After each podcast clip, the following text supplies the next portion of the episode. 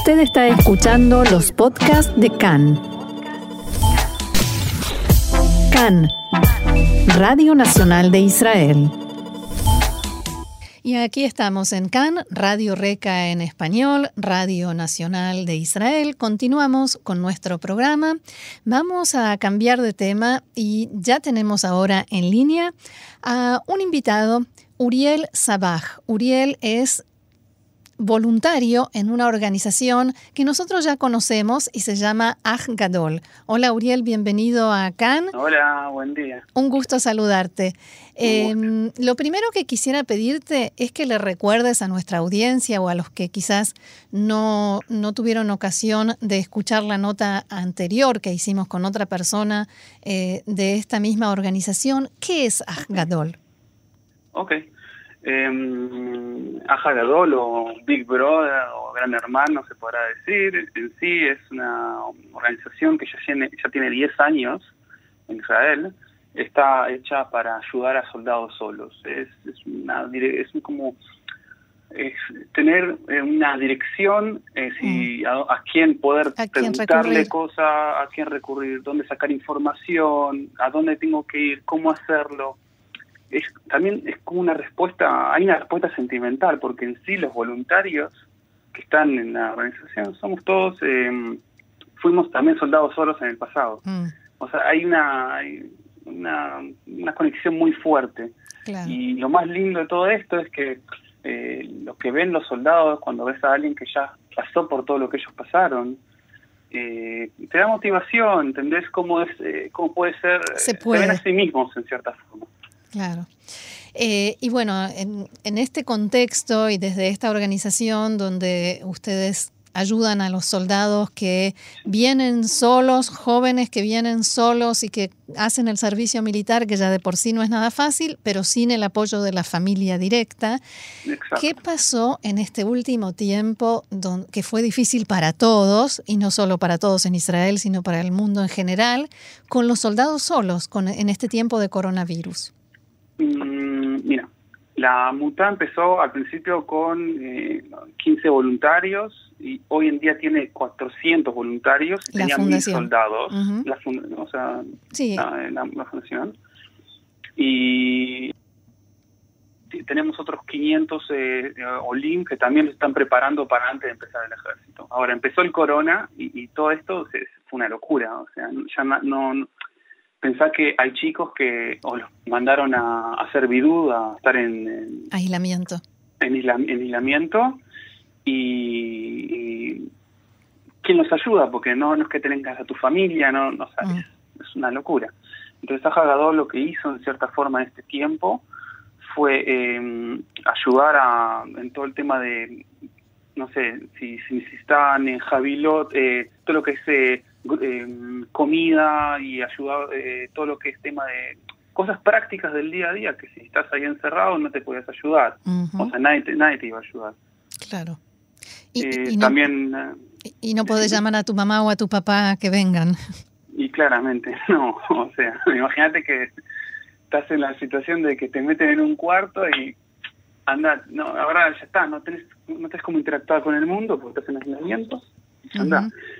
Y hay, por ejemplo, hay un caso de una chica de que, por ejemplo, que el papá está, estaba en Francia y, y eh, estaba enfermo de corona y la muta ayudó para conseguir un vuelo en ese en, en esos tiempos que casi no había. Y justo Wow. el día que la chica llegó a Francia, la chica, se- el papá de ella se, se salió de, de cuidados intensivos, o sea, se recuperó. Y que eso son cosas que no pasan en todos lados, porque conseguir un, un avión en ese momento, una soldada que tenía los pares al otro lado del mundo, en Francia, Mm, fue imposible, o sea. em, no sé qué más te puedo contar, hay un montón de cosas. Te puedo contar Contame. mi experiencia personal. A ver, Eh, yo, por ejemplo, yo tengo cuatro soldados a los que ayudo y tenía una soldada que es, eh, es paramédica eh, y no es paramédica es Jovellet, es como em, es, es soldada, es soldada que también sabe toda la parte de enfermería eh, sería de, enfermería primeros en- en- auxilios. exacto, es un campo de batalla. Y y a ella la mandaron después del curso a, una base en el norte del país a, agarrar todo, todo tipo de, de, ¿cómo se llama? Eh, se me las palabras. Decime en hebreo, yo te digo. Eh, eh, de, perdón.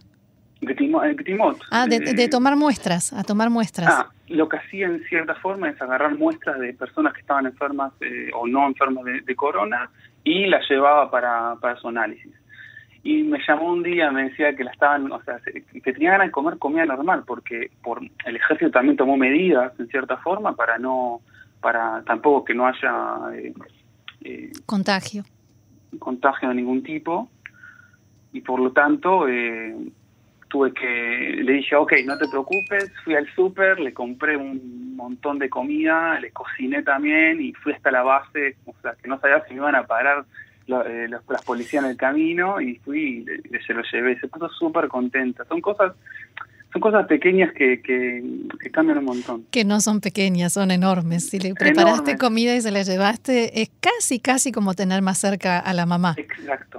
Fue, fue, fue así realmente. O sea, sintió como que, no sé, no sé dónde me viniste, y la verdad que fue muy lindo, la verdad que se siente muy lindo ayudarlos y que ellos sientan por lo menos que tienen a alguien a quien recurrir.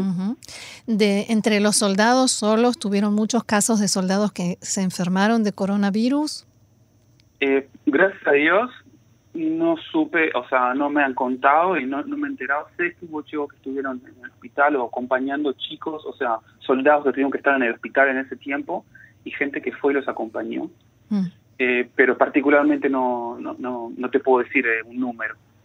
Vos dijiste, tengo cuatro soldados. ¿Es así como funciona? ¿Cada uno de los voluntarios tiene a su cargo una cantidad de soldados? ¿Y cómo, cómo es, en, eh, digamos, cómo es la dinámica? La dinámica es que vos, en cierta forma, podés elegir cuánto cuánto querés dar, cuánto cuánto puedes ayudar. Yo elegí tener cuatro soldados porque era lo que me parecía, o sea, más correcto. ¿Qué, vas a poder hacer? exacto, yo soy estudiante, entonces dije, ok, eh, hasta esto puedo. O sea, me encantaría agarrar más, pero también es una relación, o sea, querés construir una relación. Claro. Y la, idea es que nuestra organización más se concentra en el tema de calidad, o sea, realmente la conexión con los soldados, creamos una amistad realmente con ellos. O sea, hoy yo los veo y son como un hermano más, en serio. Mm. Eh, ¿Alguien les, los ayuda a ustedes? Por ejemplo, si un soldado te dice, eh, necesito algo, por ejemplo, que tenga que ver con trámites, eh, algo que vos no sabés incluso cómo se hace porque no lo tuviste que hacer, ¿hay alguien a quien ustedes puedan recurrir para poder ayudar a los soldados? Claro, claro que sí.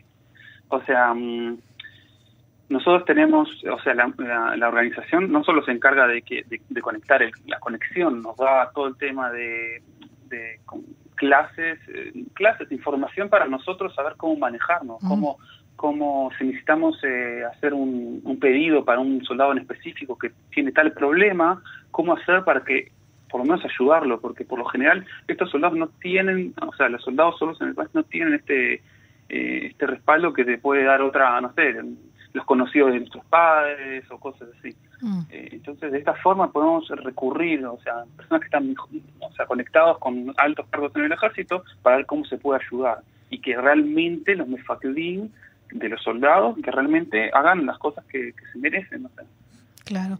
¿Ustedes también tienen contacto con los eh, comandantes, los eh, superiores de estos soldados en el ejército?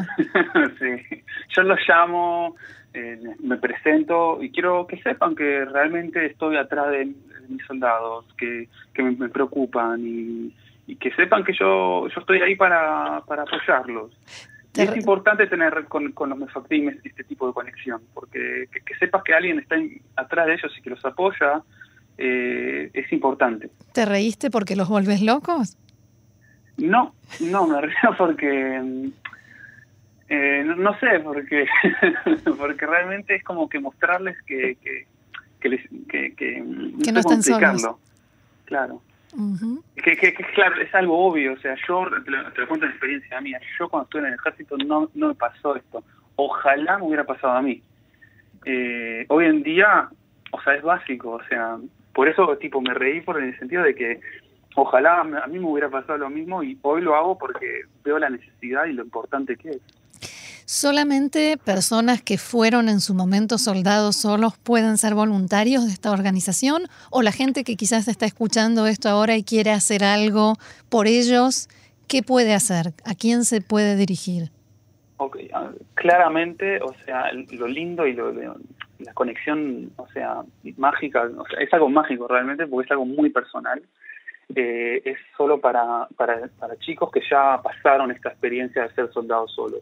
Si alguien quiere ayudar, eh, se puede ayudar, o sea, a final de cuentas es una organización y nosotros, eh, todas nuestras actividades se basan a, las donaciones que hay. Mm. Entonces, eh, les puedo pasar un número si quieren ayudar con donaciones, siempre es importante. Sí. 058 685 3497. Eh, y si quieren eh, recomendar, si saben de alguien que realmente fue soltado solo y no sabe de la, de la MUTA o de la organización, Eso es pueden también recomendárselo. Eh, pero si, por ejemplo, alguien dice, tengo posibilidad de preparar comida para tantos soldados solos y, para, no sé, se me ocurre. Hablan, hablan, claro. También ahí en ese número. Claro, también. Hablan con nosotros y al final de cuentas vamos a hacer, vamos a hacer algo para que para que esta ayuda les llegue a ellos. Hacer de puente, digamos. Claro, exacto. Bien. Uriel Sabaj, eh, activista voluntario de Ajgadol, esta organización que hace un trabajo realmente eh, elogiable, encomiable de ayuda a los eh, soldados solos. Te agradecemos muchísimo por haber estado con nosotros aquí en Cannes y aquí estamos a disposición para difundir lo que ustedes quieran o hacer pedidos a través de, eh, del programa. a disposición de ustedes para ayudar, ayudarlos a ayudar. Por favor, muchas gracias. Gracias, Shalom.